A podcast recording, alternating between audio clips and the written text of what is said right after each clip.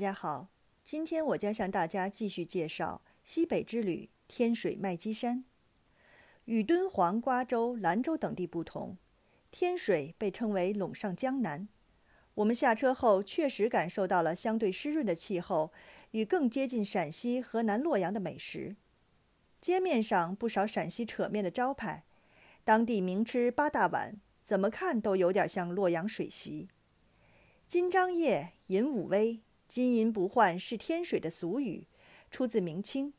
但天水自古就是西北重镇，也是秦人的发祥地。据说商王朝为抑制周人，将秦人迁移到此戎人居所。秦始皇的祖先还曾为周王室牧马。这里也是伏羲文化的诞生地，当地至今还有庆祝伏羲与女娲的大型节日。天水东连长安，西通河西。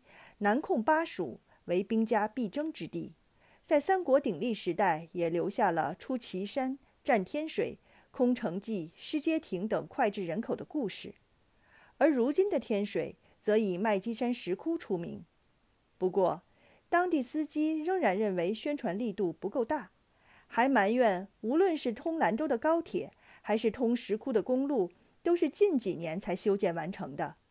而且，除了周边城市，很少有人知道，麦积山除了石窟，还有一个温泉小镇。西安、宝鸡和兰州的居民经常在周末来度假游玩。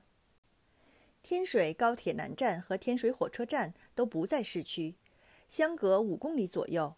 但有趣的是，很多在天水站附近的酒店都把自己命名为“天水南站店”，可见很多天水的游客都是坐高铁直奔石窟而来。我们的酒店紧邻渭河，一座长桥横跨两边，走上去才发现竟然是泾渭分明的两个河道，中间立有人工堤坝，一条宽且水质清澈，还有几艘游船穿梭其间；一条略窄却几近干涸，而且泥沙俱下，杂草丛生。原本以为这是为了城市景观而特意过滤渭河水质，将泥沙挡在旁边。可最后从出租车司机口里才得知，我们看到的那条泥沙河道才是渭河经过之地，而旁边灌满了绿水碧波的河流其实是个人工湖。渭河都快干了，司机感叹道：“虽然七八月份的时候下了不少暴雨，城市害怕内涝，可是二分之三的地方都在改建管道，市里面塞车塞得不行。”可为何还是干啊？说到这里的湿润气候，我们也是回来才得知，原来天水是甘肃的水果产业重镇，具有全省四分之一的防霜机泡点。最出名的有花牛苹果、北京七号蜜桃和大樱桃等。但近些年来的极端天气，让果农们无法运用农业知识进行防灾防害，只能依靠气象局。仍免不了因倒春寒和冰雹等灾害损失惨重。不过奇怪的是，天水的司机虽然对家乡的石窟非常骄傲，但问及特产时都未提及过当地的水果。这与兰州司机大谈本地食用百合和敦煌司机将引以为傲的葡萄、李广杏、桃和哈密瓜挂在嘴边相比，确实有些不同。不同于过去对西北人民彪悍的想象。天水人比较礼貌质朴，司机师傅们也不油嘴滑舌或者死命宰客。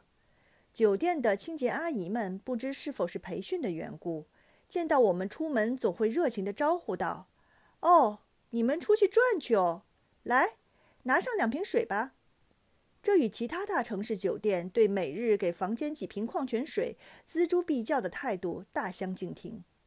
缺水的地方对于水的豁达。和不缺水的地方对成本的严格控制，颇令人玩味。我们接触到的天水美食多为面食，但都有很好听的名字：酿皮、然然、呱呱。酿皮就是凉皮，然然和呱呱呈果冻状，外表除颜色外无区别。前者是荞麦面做的，后者是土豆粉做的。个人认为，这些美食重在拌料，也是各家所长。如我们吃的天水一家老字号，拌料包括麻酱、蒜水、香油、辣子。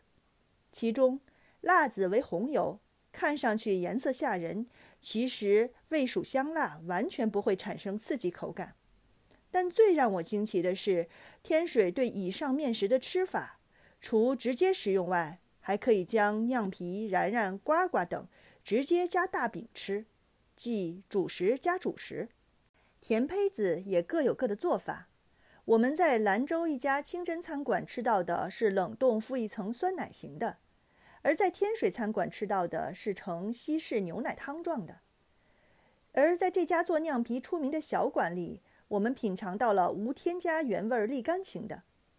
整体来说，原味无添加的酒酿味道更重，个人认为口感最佳。甜坯子的原料是什么？出租车司机师傅们也不能完全肯定。有的人说是燕麦，有的人说是青稞，充分显示了西北人的豪爽，好吃就完事了。我也是在后来才查阅到，甜胚子的原料就是燕麦和酒曲。第二天清晨，我们奔赴了本次天水之行的唯一目的地麦积山。从酒店到麦积山，出租车车程近一个小时。如果从高铁南站门口搭公交车前往，可能还需要再多三十分钟，但不需要转车。由于麦积山地处山区，早上乘出租车前往可能会遇到溢价，一般百分之二十五，大概八十元左右。回程时，因山下已经有几辆出租车在等活，按照正常打表价格谈判的余地就多了许多，回归到了六十元。回程途中，司机师傅反复问我们上山需要多久，得知至少需要三个小时才安心。后来我们才知道。他其实是一位被包车的司机，刚送完客人上山，便在等候期间多拉几趟私活，也难怪刚才讲价答应得如此痛快。麦积山景区门票含石窟为八十元，观光车从门口拉至石窟山脚下往返为十五元。由于麦积山确实是一座山，即便是未到石窟处，也需要爬上爬下，因此。大部分游客都会购买包含观光车的九十五元全票。若不需要参观石窟，可仅购买景区门票二十五元，包含瑞英寺的参观、植物园以及麦积山景区内的无限风光。观光车确实是从山门将游客往山上拉，但若以为下车就能直接进入石窟，就错了，因为它的下车地点离石窟还有十五分钟的上山路。沿途包括餐饮区、特色工艺品区、大骆驼合照区以及烧香拜佛区等，但这并不是最主要的。观光车下车的地方为一处废弃的售票口，挂有鲜艳的红色横幅，拒绝野导游、黑导游。而那些挂着工作牌、穿着打扮与石窟售票处专业讲解一样的野导游、黑导游，就在这个横幅下活跃揽客。他们开价为一次讲解五十元，可以几人拼团，一路讲解至石窟门口便不能进入。据说是以介绍麦积山历史和景区风光为主。他们显然也不会主动表明自己不能进入石窟，大部分游客都是到达目的地才知道的。尽管不包含石窟讲解，他们的开价为何仍具有诱惑力呢？因为石窟门口的正式讲解是以一百二十元起步，也可以多人拼团。麦积山石窟虽名列四大石窟之末，但价格却不敢令人小觑。门票为八十元，讲解费为一百二十元，每个特窟的价格从一百至三百元不等，大概有十个特窟。据说将所有特窟看全需要一千五百元。而这已经是降价以后的结果了。在疫情之前，一个特窟的价格是三百至六百元。若想看特窟，则必须请讲解。特窟讲解同时也包含普窟讲解，因此特窟全部是锁起来的，需要讲解人员登记领钥匙开锁。不同于敦煌石窟的锁窟门，麦积山石窟因为在山间，所以栈道安排非常讲究。即无法走回头路，上下不为一条道，因此，除有的特窟在窟内以将军锁锁上大门之外，因为地震将外窟震塌而暴露在外的部分特窟泥塑，则直接在栈道上将其截断锁起，连远观都无法做到。那么会有人说，如果嫌贵的话，干脆就不要看特窟好了。但麦积山石窟不同于莫高窟、榆林窟等开深洞建造，这里的佛造像很多建于崖壁之上，经历过几次大地震，又为泥塑。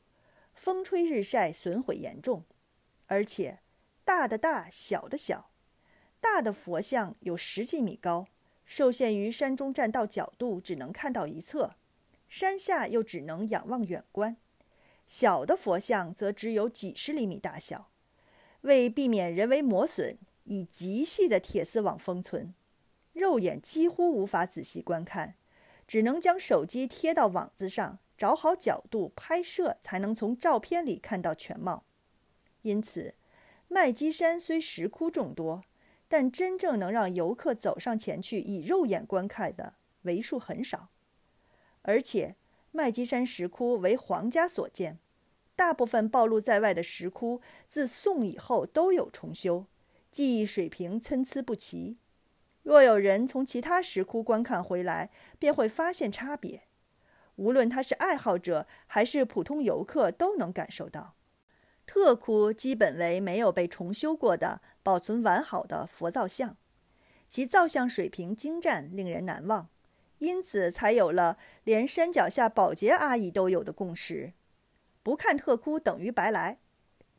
毕竟麦积山石窟山势陡峭，爬上爬下至少需要一个半小时，体力消耗较大。还不算部分恐高症者受到的惊吓，因此麦积山石窟在游客中的口碑也参差不齐。不同于莫高窟和榆林窟的交口称赞，一些人来过麦积山石窟后反而表现出失望，觉得爬了半天山却也没看到什么。因此，麦积山特窟与榆林窟一样，也有不少人愿意另外付费参观。个人猜测原因为。不同于莫高窟在室内，麦积山和榆林窟都需要打车或包车前往，路途遥远，花费不菲，大家更容易抱有“来都来了，还是看吧”的心理。我也是这么想的。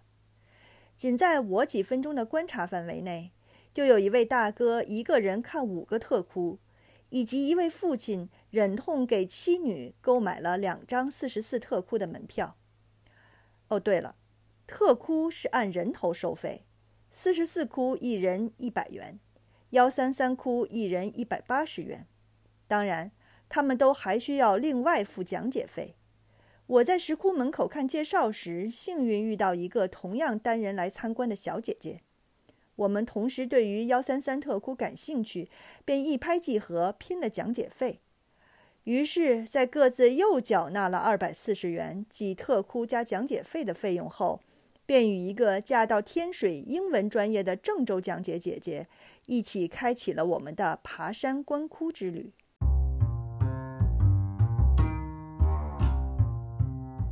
本篇文章已更新于公众号“心猿意马的旅途”，感兴趣的朋友可移步于公众号阅读。